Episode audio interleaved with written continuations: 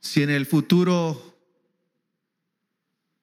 Fox, CNN, la BBC de Londres me preguntara cuál es la charla con el título más extraño, les diría que el domingo 25 de julio Dios me dio el título de un mensaje llamado El síndrome de la rana hervida. Pero como sé que Fox no me va a entrevistar, ni tampoco CNN ni la BBC, por lo menos me llevo el recuerdo de este título que es tan extraño. No sé si usted ha escuchado ese comentario no sé la verdad si es real o es un mito, de que si se coloca una rana en agua y se va subiendo la temperatura, la rana no va percibiendo el aumento del calor si se hace de una manera constante y paulatina. ¿Cuántos han escuchado ese mito? Bueno, creo que muchos. Yo no sé la verdad si es verdad, pero que ya si se hierve el agua, la rana sin darse cuenta termina hervida. ¿Y por qué traigo ese ejemplo? Porque en la sociedad actual parece que los tiempos son más complicados y en la iglesia, no hablo afuera, hablo en la iglesia, muchos pueden vivir el síndrome de la rana hervida en el momento en que ya lo que antes nos escandalizaba ya es parte de lo normal. Anteriormente nos escandalizaba ver cierto tipo de escenas, pero ya uno va por reforma a las dos de la tarde y ve una cantidad de, de espectáculos, por decirlo de alguna manera. Usted sabe a lo que me estoy refiriendo, que en un pasado conservador, que ahora la palabra conservador la están usando para referirse a algo malo, algo estancado, no. Nosotros tenemos que conservar principios, nosotros tenemos que mantener eh, convicciones en nuestra vida y no podemos permitir que el pecado vaya aumentando de manera descarada y que la iglesia vaya diciendo es que así somos, así estamos y no pasa nada.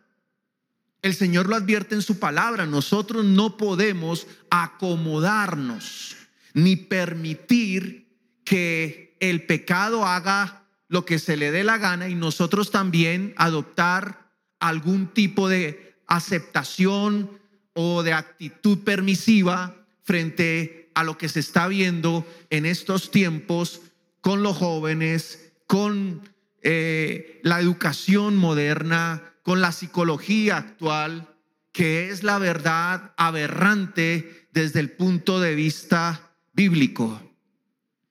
Les quiero leer un texto que está en Isaías en el capítulo 5, verso 20.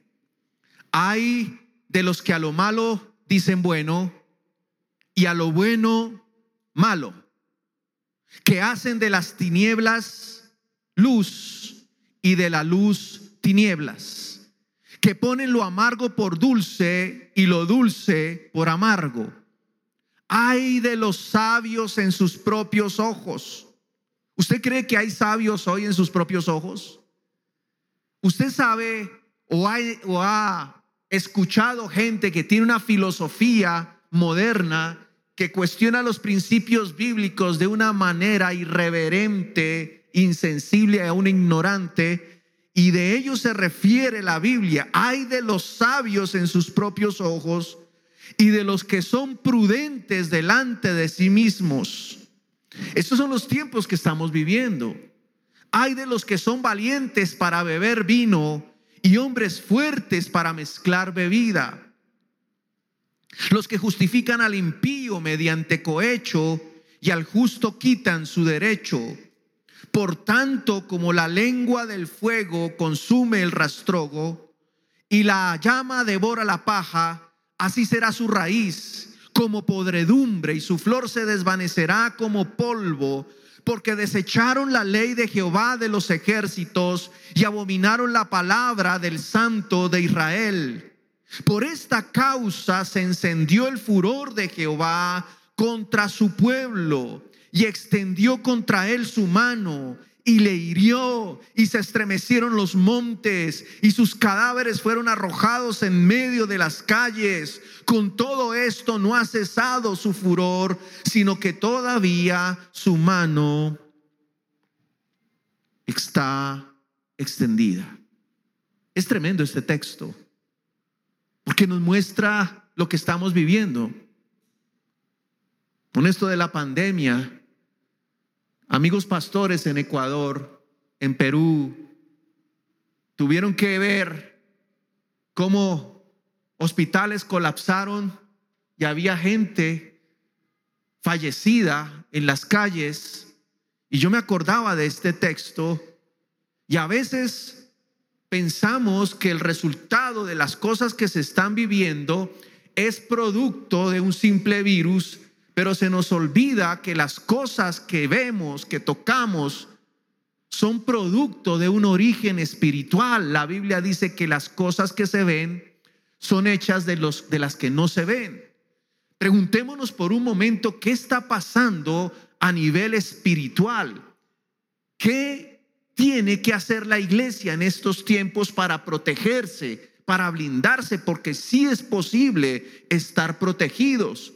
El problema es que el síndrome de la rana hervida nos hace ignorantes, insensibles y apáticos. Y vemos ya todo como si fuese normal. Yo cumplí 25 años de casado hace tres años. Llevé a mi esposa a un hotel en Huatulco y el vendedor me decía que era un hotel espectacular para pasar el aniversario, que era un hotel donde no había permitido, no es, no es permitido, no es permitido aún la participación o que niños menores de 18 años. A mí se me hizo raro, pero me lo describió de una manera tan atractiva que yo dije, quiero llevar a mi esposa a ver qué tal. La llevé. Cuando llegamos al check-in del hotel, el 70% de los que estaban haciendo el check-in eran parejas del mismo sexo. El ambiente, la verdad, no era muy, no, no era muy acorde a nuestros principios. No era en las noches los espectáculos y las cosas que hacían eran un poco, de acuerdo a lo que yo creo de la Biblia, eran algo fastidioso.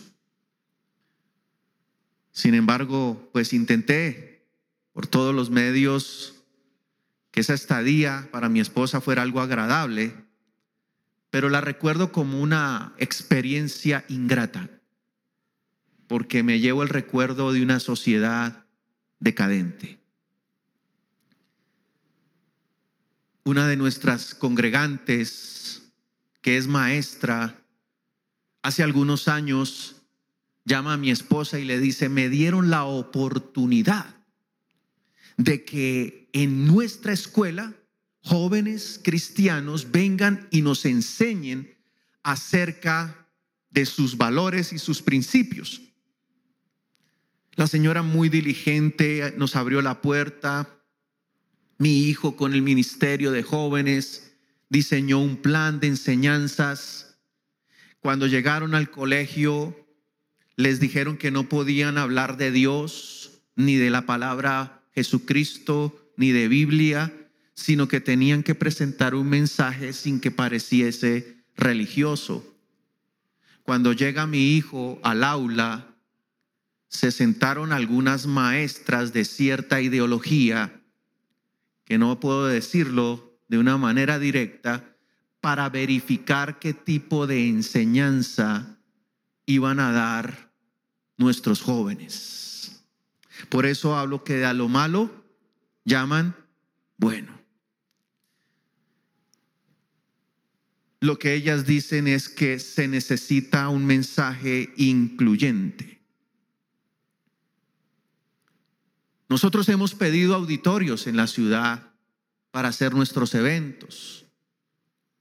Bueno, en esta oportunidad de la pandemia no, pero habían 800 parejas inscritas participando de Zoom y no necesitamos auditorios, pero cuando las épocas prepandémicas íbamos a auditorios, nos decían, este auditorio está destinado para espectáculos de arte, de deporte o de cultura, mas no para cosas religiosas.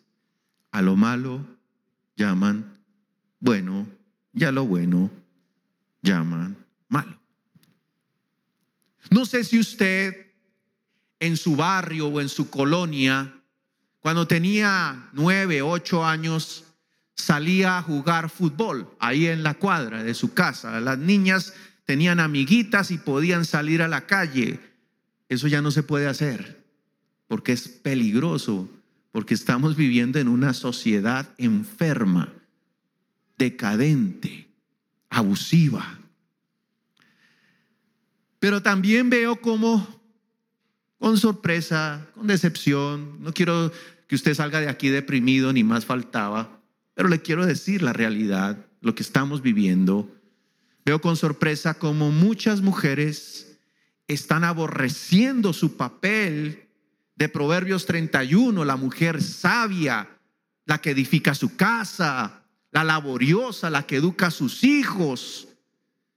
Y la mujer quiere mejor competir con el hombre asumiendo una actitud agresiva, rebelde y vulgar. Esa no es la mujer en la que Dios pensó y no es la mujer que va a ayudarle a una nación a mantener, educar o formar una generación temerosa de Dios. Pero es que esto viene desde la época de la serpiente, Adán y Eva, cuando fueron colocados en un Edén.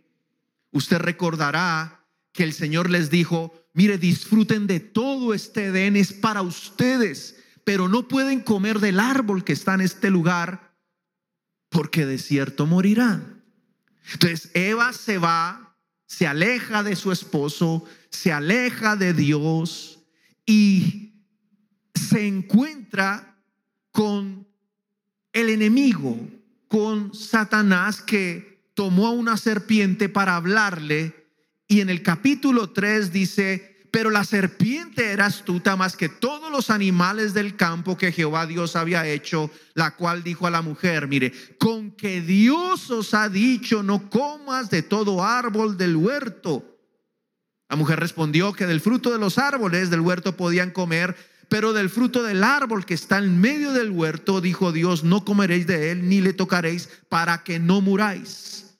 Entonces Dijo la serpiente a la mujer, no moriréis, sino que sabe Dios que el día que comas de él, serán abiertos vuestros ojos, seréis como Dios sabiendo el bien y el mal. Fíjense la pregunta que cuestiona Dios, con que Dios os ha dicho. Y es la misma pregunta que funciona en estos tiempos, con que en esa iglesia enseñan, con que esos pastores dicen, con, con que en esa Biblia se, se se expresa o se intenta, eso no es verdad. Por eso las ideologías modernas, por eso las nuevas filosofías incluyentes, que poco a poco, sistemáticamente van promoviendo leyes como el aborto, la igualdad de género. Hoy se inventaron la palabra unión libre, ¿no? Si está unido, usted no está libre. Cásese. La serpiente tiene habilidades para cuestionar a Dios. La serpiente tiene un discurso ateo que busca cambiar la imagen de un Dios protector por un Dios controlador y autoritario. Con que Dios os ha dicho. Ahora retomemos Isaías capítulo 5 en el verso 25 dice, por esta causa encendió el furor de Jehová contra su pueblo y extendió contra él su mano y le hirió y se estremecieron los montes y sus cadáveres fueron arrojados en medio de las calles. Con todo esto no ha cesado su furor, sino que todavía su mano está extendida. Fuimos a Cancún con mi familia hace unas semanas. Y el Cancún que yo conocí cinco años atrás no es el mismo que conozco ahora, porque el tema del sargazo ha dado un aspecto preocupante a esas playas. Ya no hay un rincón donde... Y tienen las empresas, hoteles que contratar ejércitos de hombres para que por lo menos en alguna medida menguen el tema del sargazo. Pero todo eso es producto de un abuso, de un pecado, de un exceso que el hombre ha ejercido sobre la creación. Los, medios de comunicación publican con bombos y platillos que cinco pastores abusaron, que cinco pastores cometieron delito, pero minimizan y menosprecian el trabajo de los otros 95 pastores que aman a Dios y que quieren transmitir el mensaje del Evangelio.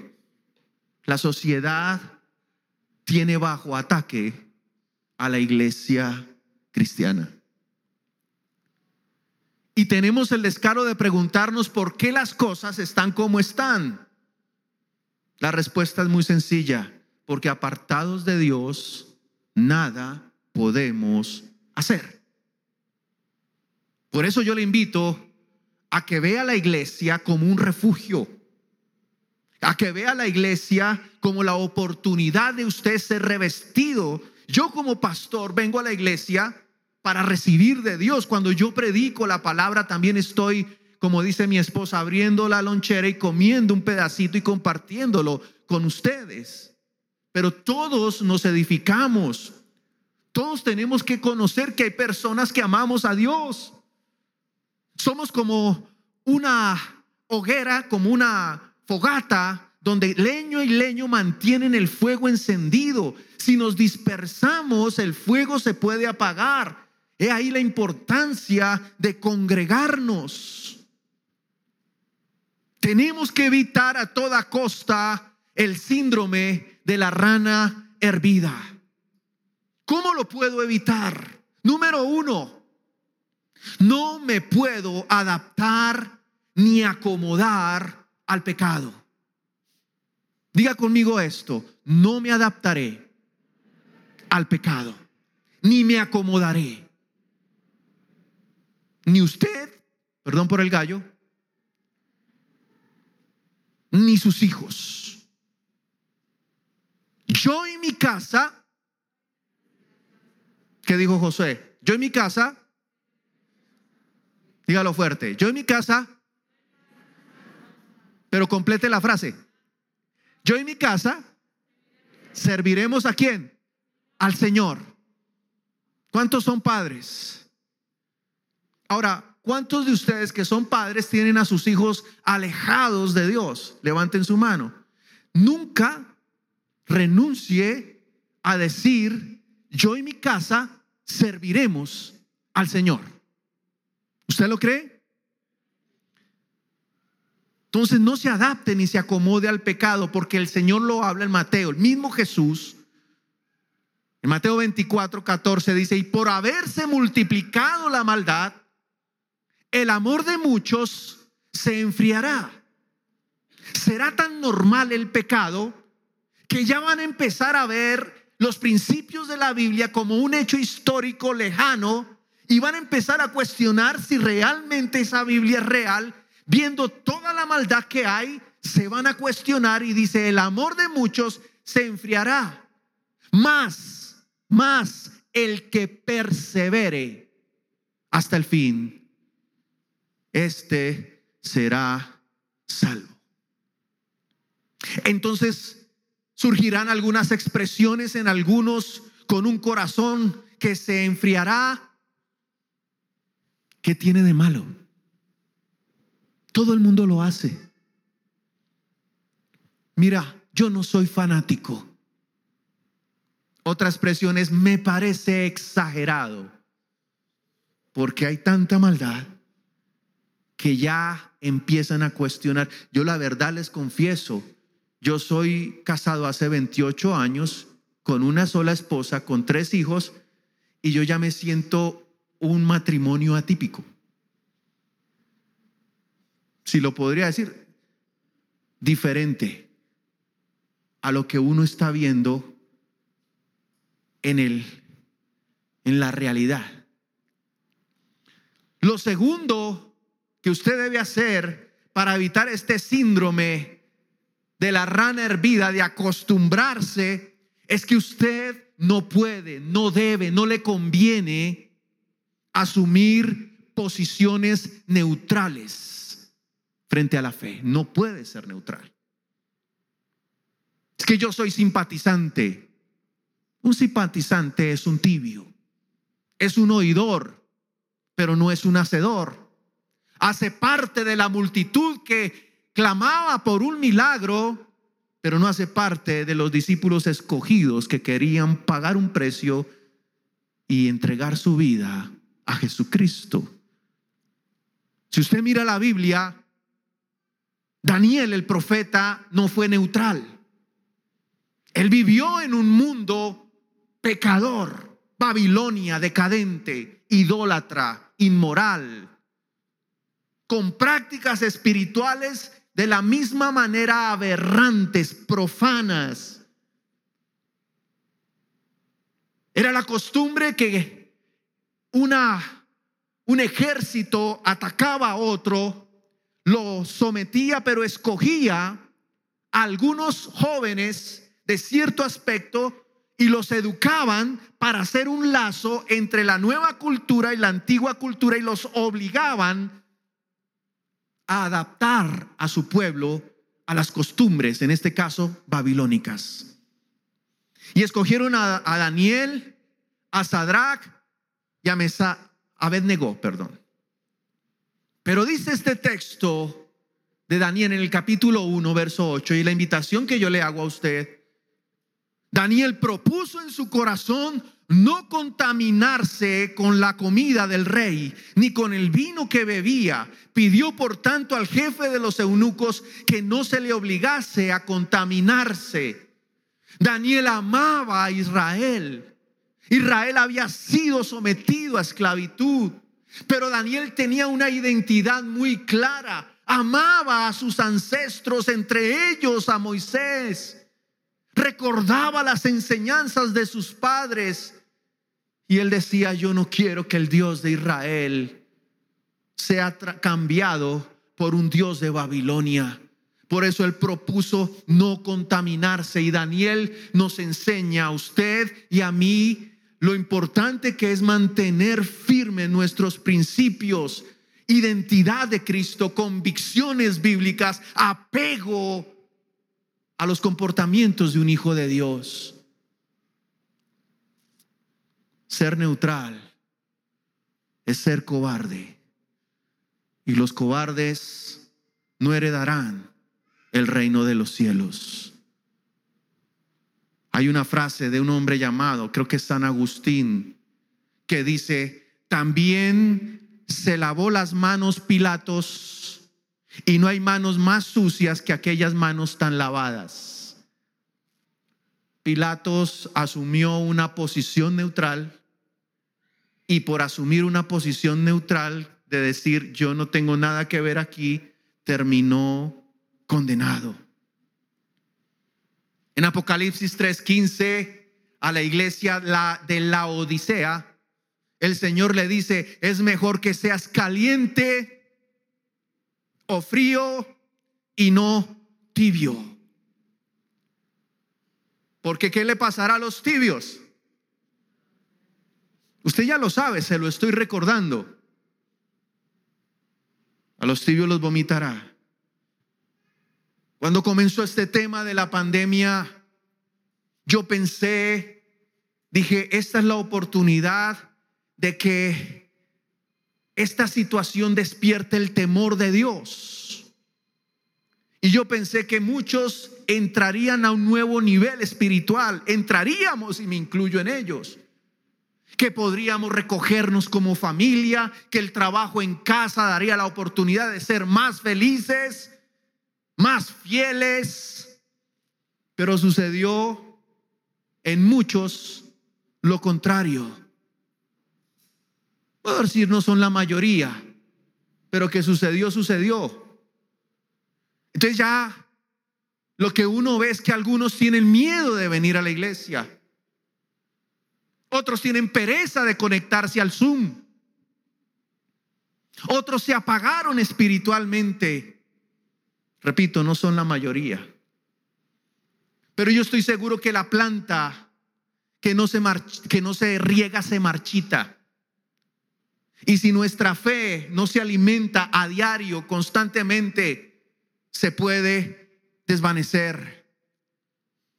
Ahora le echamos la culpa de todo a la pandemia.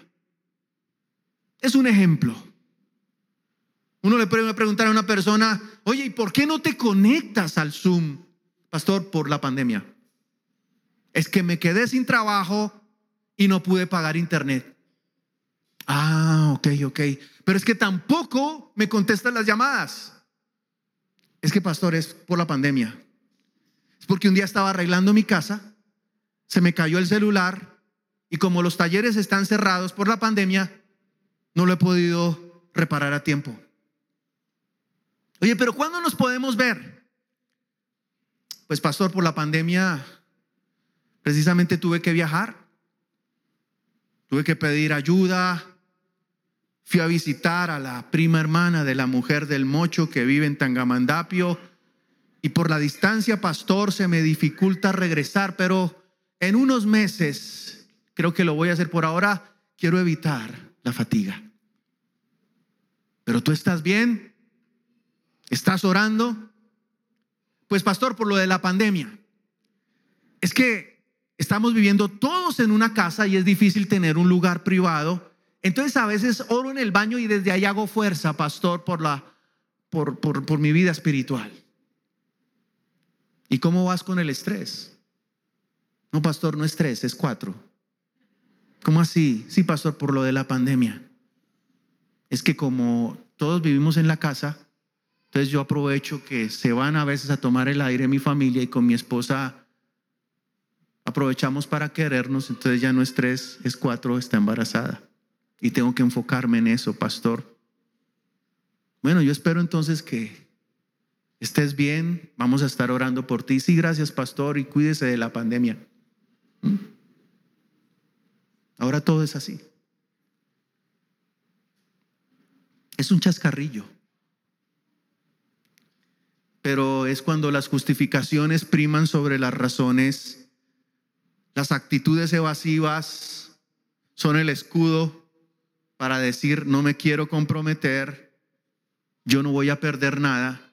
Yo nunca he visto a Jesucristo rogándole ni mendigándole a alguien compromiso, pero sí le quiero advertir de manera cariñosa, no puede asumir posiciones neutrales.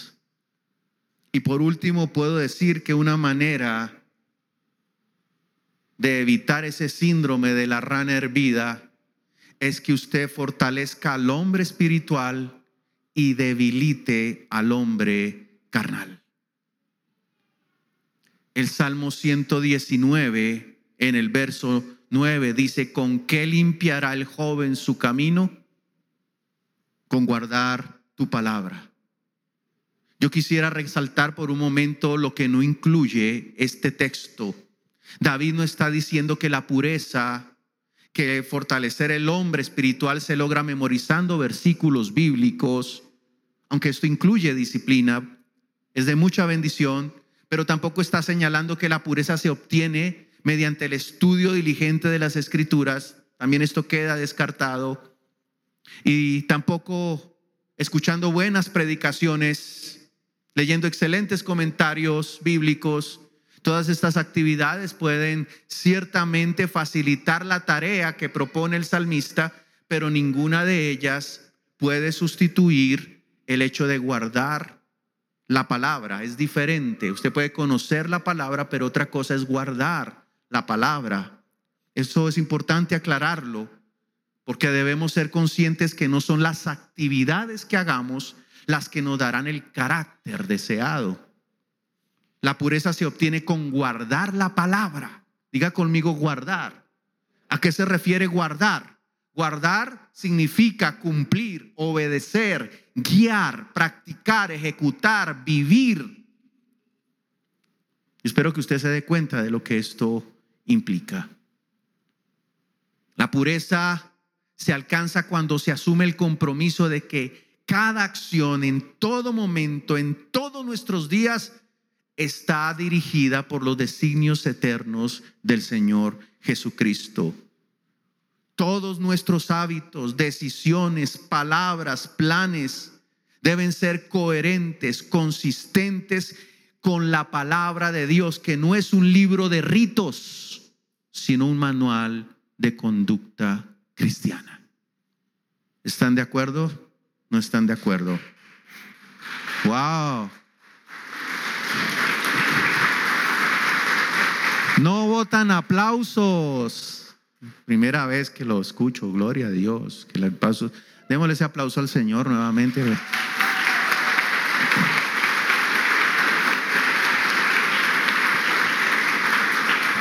Quiero cerrar con esto. Rodéese de personas saludables. Rodéese de personas convenientes.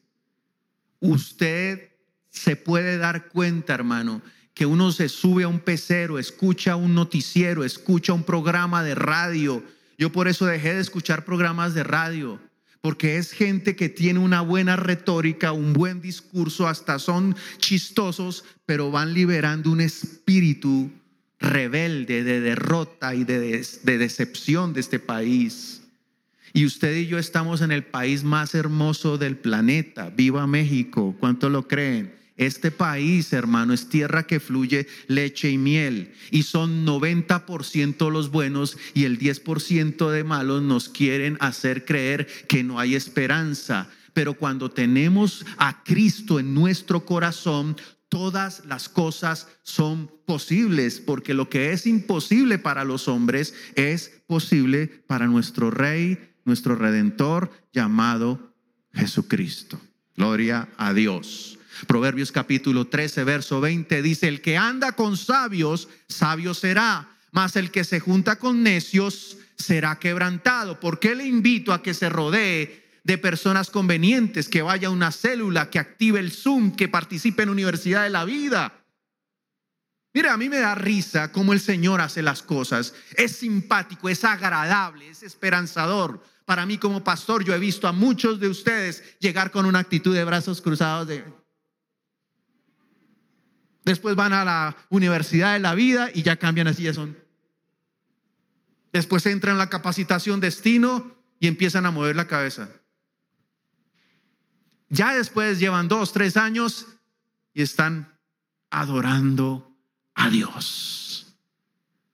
Es la metamorfosis de una rana que no aceptó ser hervida. Diga, ay, ay, ay. Hermanos, aparten un tiempo para estar con el mejor de los amigos. Rodéese de Jesucristo. Aparte tiempo para orar. El salmista en el Salmo 84, verso 10 dice, porque es mejor un día en tus atrios que mil fuera de ellos. La oración es el encuentro entre la sed de Dios y la sed del hombre es una oportunidad de conectarnos con el Creador. Una de las plagas de la, en la iglesia más terribles que el mismo coronavirus es la pereza espiritual. Y con esto quiero terminar. Tome usted su decisión de no ser, siempre lo he comparado con el fútbol. Yo en Colombia era ya no, hincha de un equipo Santa Fe. Se llama Santa Fe. Si hay colombianos aquí, pueden entender que Santa Fe es uno de los mejores equipos que ha tenido Colombia. Lo demás no existe.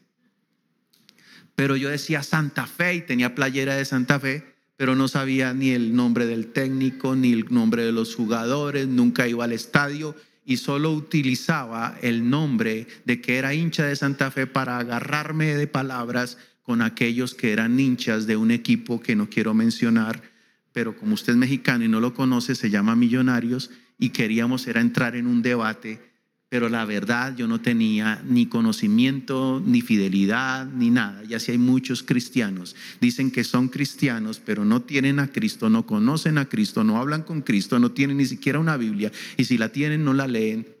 Y son como esos oidores lejanos. Yo quiero que usted se coloque de pie y vamos a orar.